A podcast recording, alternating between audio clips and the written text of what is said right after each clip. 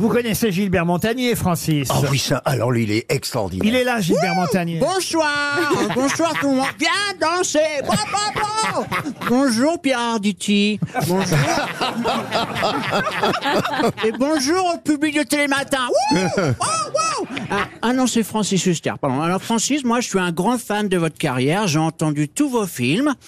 Mon préféré, c'est L'homme et son chien. Ah bah ça aurait pu être le titre de mon biopic. Hein. Y a rien à faire qu'à s'aimer. Bon. Au revoir Olivier Mine et Fort Boyard. J'imagine, Francis Huster, parce que vous croisez tous les grands de ce monde, que vous avez déjà rencontré Nicolas Sarkozy. Oui, absolument. Et le voici, Nicolas Bonjour, Sarkozy. bonjour, monsieur le juge. Mesdames et messieurs les jurés.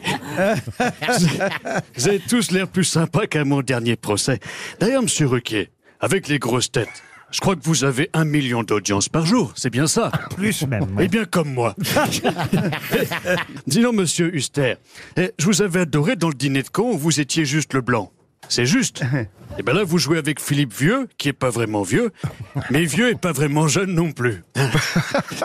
Ça, c'est marrant qui aurait cru que l'âme d'un auteur de comédie sommeillait en moi.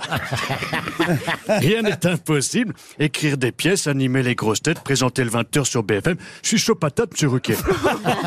Ah oui, oui, vous voulez vous inspirer de moi. Voici, Monsieur Huster, un de vos anciens élèves, car il faut le rappeler. Oui. Vous enseignez toujours, d'ailleurs, ou pas, Francis Oh non, j'ai pas le temps. Non. Parce que je suis entre des tournages, les pièces. Mais euh, pendant longtemps, vous avez enseigné Oh au, là là, 30 ans. au cours Florent. Oui. Et vous avez eu Édouard Baird au cours Florent? Ah oui, et Isabelle Lantier était très importante pour Édouard. Édouard Oui. Baird, il est là, était Édouard Baird. professeur Oui, oui. Euh, époque-là. Puis-je parler à, à Maître Huster Euh, c'est- C'était une bonne situation, prof de théâtre. fort, hein. Et je sais déjà que vous allez me répondre qu'il n'y a pas de bonne ou de mauvaise situation et que si vous deviez résumer euh, votre vie aujourd'hui avec moi, vous diriez que c'est d'abord des rencontres. Euh, Peut-être euh, un moment où vous ne pouviez pas, où euh, vous étiez peinard aux grosses têtes à parler de votre nouvelle pièce et qu'un ancien élève est venu vous les briser. C'est bien, c'est bien, c'est la première fois que je l'entends, Édouard ouais. Baird. Bravo. Mais puisque Francis, vous venez de complimenter Jean-Marie Bigard, eh bien sachez qu'on a un deuxième Jean-Marie Bigard. Ça va, euh, mon Francis Génial. Alors, euh, j'ai appris que t'avais failli pas exister.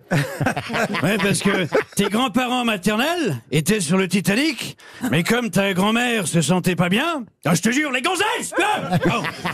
bah, Elle est descendue du bateau parce qu'elle était enceinte. C'est vrai hein. C'est vrai, c'est c'est totalement vrai. Ça veut dire qu'on a un point commun, euh, Francis. Moi aussi, euh, j'ai failli pas venir au monde. Bah, mon grand-père paternel a été blessé au testicule pendant la Première Guerre. Un accident de vélo. tu vois. Les médecins ont réussi à en sauver une sur deux. Euh, le pauvre, ma grand-mère l'a appelé Motus toute sa vie. Parce que quand elle fouillait dans le sac, elle pouvait tomber sur la boule noire.